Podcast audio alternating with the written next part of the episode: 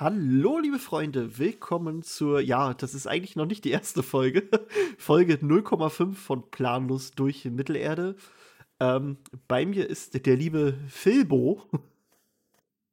Guten Tag. Guten Tag. Und ähm, ja, wir, beziehungsweise der gute Phil hatte ähm, noch die Idee oder die äh, Eingebung, dass wir noch mal eine kleine Infofolge machen müssten über, ja, worüber, das äh, erzählt euch Phil. Also es ist so ein bisschen organisatorisch, glaube ich, eigentlich, falls ihr Fragen haben solltet oder so. Also egal, Phil, Phil redet, ich bin äh, stumm. ja. Okay, also eigentlich kam die Eingebung auch nicht von mir, sondern von, von einem Kommentar von einem unserer Zuhörer. Und zwar geht es ähm, in dieser äh, Informationsfolge oder Infofolge um die Übersetzung, die deutsche Übersetzung, die wir benutzen.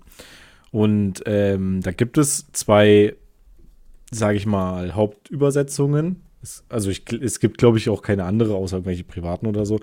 Ähm, das ist einmal die Karu-Übersetzung. Also ich glaube, den Namen spricht man so aus von der Dame. Ich, äh, der Vorname ist jetzt mir, mir gerade entfallen. Ähm, das ist, glaube ich, aus den 70ern die ist schon etwas länger her. Also ich glaube, die ist äh, 30 Jahre vor der Übersetzung von Wolfgang Krege, was die zweite Übersetzung ist, gekommen.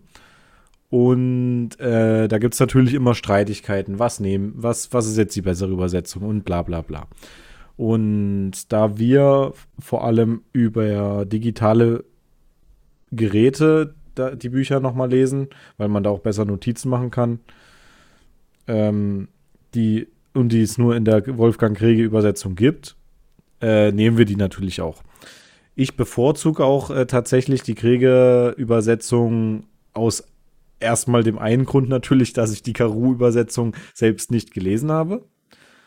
Was natürlich eigentlich, äh, was dann natürlich ein sehr logischer Grund ist. Und ähm, dass die nach dem, was ich, ich habe noch mal ein bisschen recherchiert, nach dem, was ich gelesen habe, auch eventuell ein bisschen besser zu unserem Podcast passt. Ähm, das liegt unter anderem daran, dass, äh, oder ich erkläre vielleicht erstmal die Unterschiede. Der, der, der Unterschied ähm, zwischen, de, zwischen den Übersetzungen ist eigentlich der Stil. Karu hat es äh, geschafft, die Tolkien-Übersetzung, äh, die, das, das Tolkien-Werk quasi eins zu eins ähm, zu übersetzen. Das gefällt mir persönlich dann äh, nicht äh, äh, an der Stelle nicht ganz so gut, weil ähm, das, weil es viele Sätze und Wörter gibt, die man im Deutschen so eigentlich nicht benutzen würde. So wie es im Englischen geschrieben ist. Da gibt es verschiedene Sätze und was weiß ich, die so nicht in der normalen deutschen Sprache äh, benutzt würden. Und da hat Wolfgang Krege ähm, das ein bisschen besser in die deutsche Sprache äh, eingegliedert und das hat er auch gut erklärt. Er hat auch gesagt in seinem Vorwort, dass die Übersetzung so wäre, wie Tolkien sie tatsächlich auch ins Deutsch übersetzt hätte, wenn er denn, ich weiß gar nicht, ob der Deutsch äh, konnte, wahrscheinlich konnte der auch äh, in irgendeiner Form Deutsch, aber so hätte Tolkien die wahrscheinlich auch übersetzt.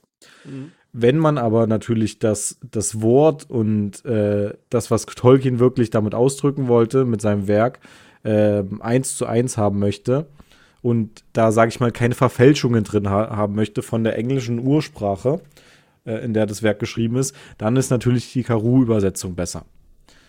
Ähm, das macht jetzt aber für den Podcast eigentlich keinen Unterschied, weil wir uns jetzt nicht auf das Literarische ähm, stürzen wollen. Zumindest ich nicht, weil das jetzt auch nicht mein Fachgebiet ist. Wir sind doch beide darin keine Experten, denke ich mal. Äh, und deswegen lassen wir das raus. Es geht für uns allein um die Geschichte. Ähm, die einzelnen, sag ich mal, Gedichte und so, die da drin sind, werden wir wahrscheinlich sogar auch rauslassen, weil ich die persönlich einmal lese und dann nie wieder. Also das sind immer die Sachen, die ich dann skippe. Ähm, und deswegen ist, wäre die Karo-Übersetzung für uns wahrscheinlich auch nicht so sinnvoll. Und die Unterschiede zu der Kriegübersetzung sind dann wirklich nur in einzelnen Wörtern teilweise und einzelnen Sätzen, die aber vom Sinn her eigentlich das gleiche aussagen. Deswegen einfach nochmal die Info. Wir benutzen die Kriege-Übersetzung. Ja, und das war es eigentlich schon. Guti, dann war das eine ganz kurze Infofolge. Und Ja. ja, wir sehen und hören uns bald wieder. Tschüssi. Ciao.